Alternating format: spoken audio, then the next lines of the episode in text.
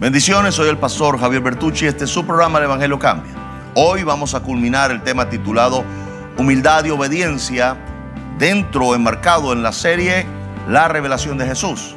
Ayer dije algunas cosas muy importantes que le quiero refrescar hoy, como que siempre que usted quiera servir a Dios, lo que Dios va a usar para escogerle a usted en un ministerio o un servicio, sea cual sea en su obra, no será su oración o su ayuno, sus disciplinas cristianas, sino su obediencia y su decisión, para decirlo mejor, de obedecer a Dios hasta las últimas consecuencias. Ahora bien, quiero hablarles hoy de lo que sucedió aquel día cuando Jesús ya decidió bautizarse, Juan lo bautiza y Jesús emerge del agua.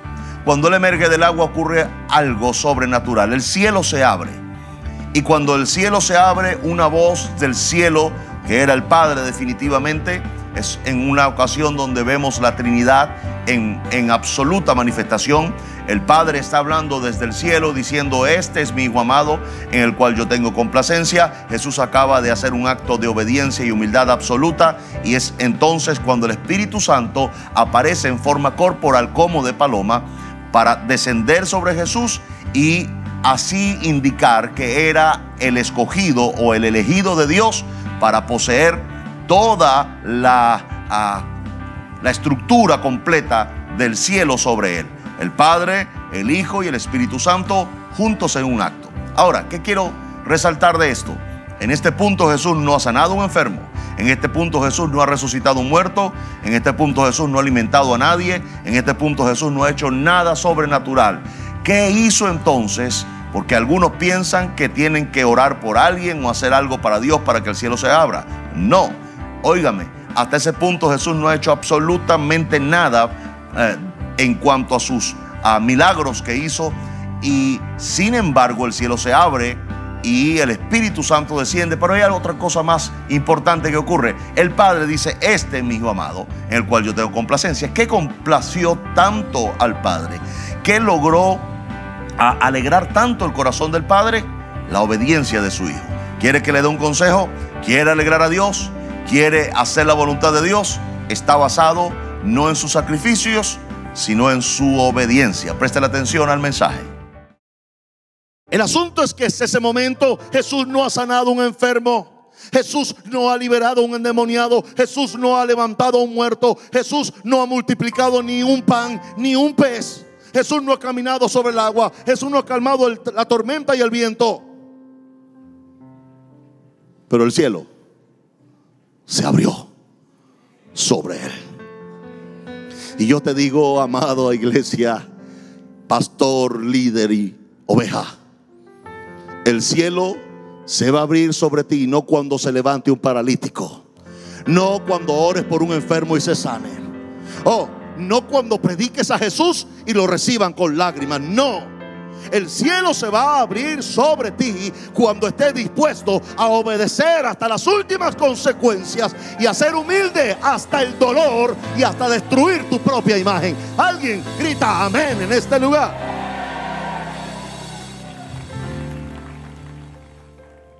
Cuando el Espíritu Santo me dijo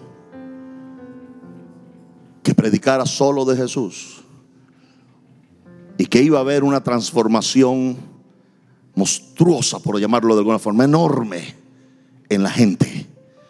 Lo que nunca habían cambiado, van a cambiar.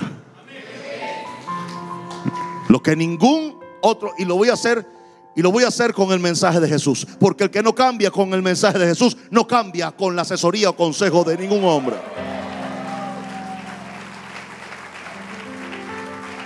Nos preparamos para pastorear multitudes con este mensaje de Jesús. Jesús entonces le dice a Juan, bautízame porque es necesario que se cumpla toda justicia y lo deja sin palabras y le da una orden directa, lo cual Juan ve al cielo y dice lo que voy a hacer es un acto de locura. ¿Cómo yo voy a bautizar al Hijo de Dios, al Cordero que quita el pecado del mundo? Y lo voy a bautizar para perdón de pecado. ¿No es esto herejía? ¿No es esto contradicción acerca de lo que me han enseñado en la escuela dominical y en mis doctrinas y normas evangélicas por año?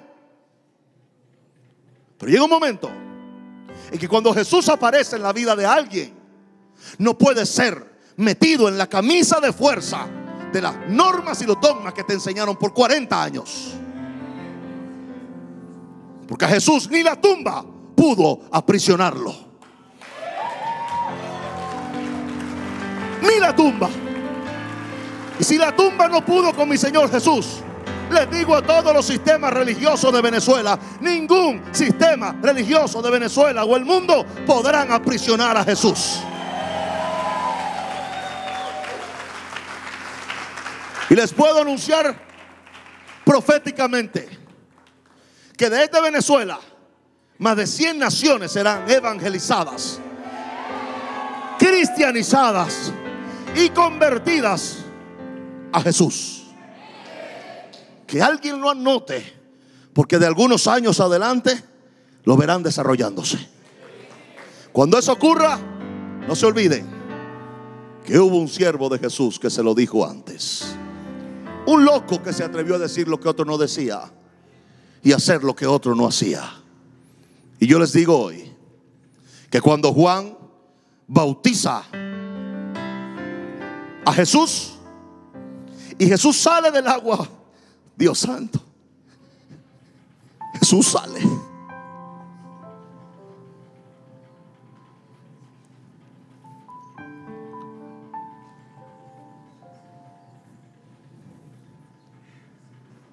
Todos dijeron, el agua limpió a Jesús. Yo les digo, Jesús limpió las aguas.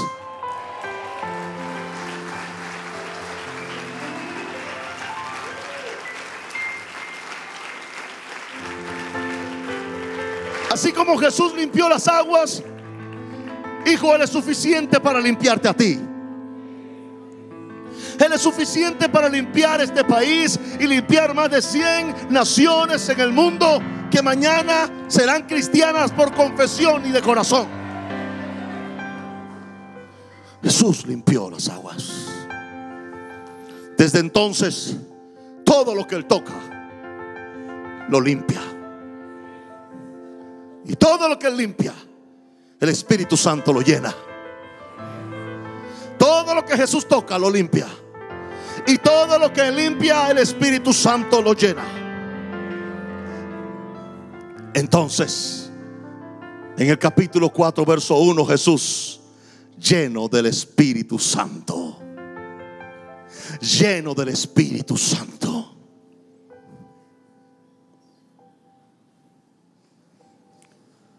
Esto le va a cambiar 40 años de doctrina. Jesús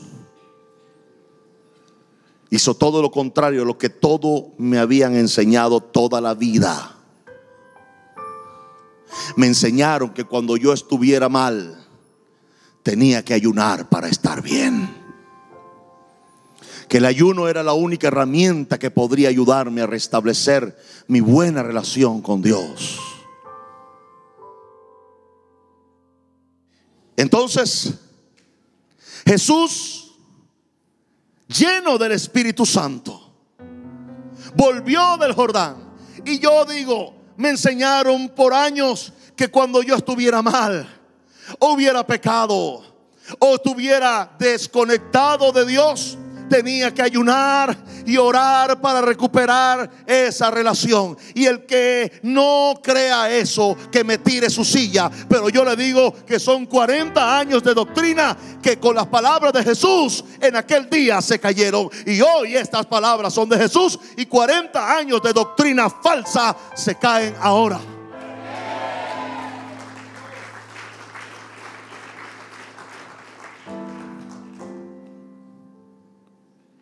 Jesús viene lleno del Espíritu Santo. No viene de pecar. No viene de, de una, de una angustia mm, emocional. No. No, no, no, no, no, no, no. Jesús viene de tener la mayor experiencia que un hombre puede tener. El cielo abierto sobre su cabeza y el Padre, óigame, esto no es cualquier cosa, no es cualquier cosa. Porque en el momento que Jesús asciende del agua y se pone de pie, el cielo se abre. Y yo digo entonces, ¿el cielo se abrió por sanar un enfermo? No, porque Jesús no había sanado a ninguno. ¿El cielo se abrió sobre Jesús por levantar un muerto? No, porque Jesús no había levantado a ninguno. Pero el cielo se abrió con un acto de obediencia y un acto de humildad. Y yo le digo a usted, quiere abrir el cielo sobre su vida, familia y país. Seamos obedientes y seamos humildes y el cielo se va a abrir.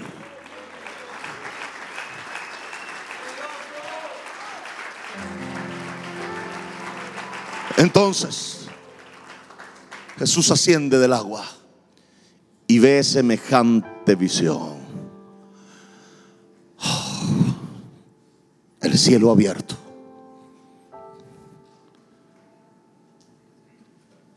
Y ve el Espíritu Santo viniendo en forma de paloma. Viene sobre él, no sobre Juan.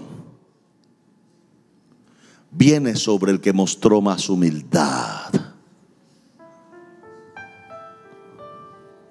No sobre el que tenía el, ministerio más grande del momento. Oh, Señor. Es tan profunda las cosas que estoy diciendo que necesito oír esto. El Espíritu Santo viene no sobre el hombre más influyente, famoso y con el mayor ministerio del tiempo, sino que el Espíritu Santo viene sobre el hombre más obediente y humilde en esa escena.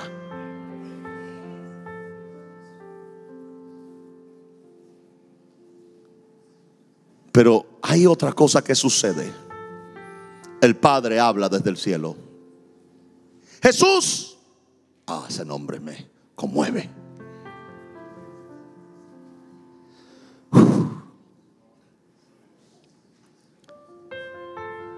Ver cielo abierto. A él no le importó. Ahora sí. No le importó lo que pudo haber dicho cien mil personas Calculan los eruditos que había ese día en el Jordán. Fue el día que más gente asistió a bautizarse porque había algo, algo especial. Ese día parece que se regó la voz que se iba a bautizar el santurrón de María. La gente no podía creerlo hasta que no lo vea, no lo creo. Que el santurrón, el que no quiebra un plato, el que no hace nada malo, va a entrar al Jordán para perdón de pecados tengo que verlo. Entonces se corrió la voz y aparecieron, según los estudiosos, más de 100 mil personas. Eso equivalía casi al 70% de toda la ciudad. Fueron a ver cómo un testimonio intacto se destruía en un momento. Ellos no querían ver a Jesús en su gloria, ellos querían ver a Jesús en su destrucción. Y le voy a decir una cosa, una cosa, todos óiganme, cuando la gente sabe que alguien viene a destruirse, acuden, pero cuando la gente sabe que es la gloria de Dios la que tiene, huyen. Y eso es un principio para que no vengan a la luz y sus obras sean manifiestas. La grandeza de David y su gente no comenzó en el trono del palacio. La grandeza de David y su gente comenzó en la cueva de Adulán. Y los que llegaron a él eran los menos queridos de la ciudad. Y yo les digo a todos, los que votaron de iglesia, los que no pudieron caminar con la religión y a su lado, los que la religión los ve como desechos, lo que la religión le piensa que no sirve para nada. Lo que la religión, oh Padre, dice, ellos nunca serán nada. Le digo a los religiosos, denme un tiempo con estos en la cueva.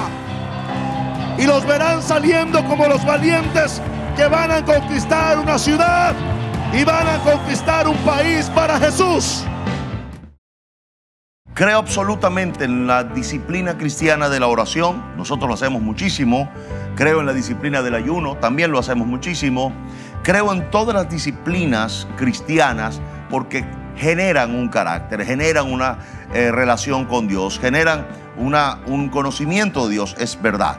Pero también debo aclarar que estas disciplinas cristianas no pueden jamás sustituir el acto de obediencia de un creyente. Es decir, el acto de obediencia de un creyente es más poderoso que 40 días de ayuno. Se lo demuestro bíblicamente. Ahí está Jesús en el Jordán. El cielo se abrió. El Espíritu Santo vino sobre él. Pero hay algo interesante que dice su Biblia y la mía. Dice que Jesús volvió del Jordán o salió del Jordán lleno del Espíritu Santo. Nos han dicho por muchos años que para llenarnos del Espíritu Santo hay que ayunar muchos días y hay que orar muchas horas. Y yo creo que hay que orar y yo creo que hay que ayunar, pero créame que eso no es lo que va a producir una llenura del Espíritu Santo, sino una obediencia y la fe. Humildad, obediencia y fe.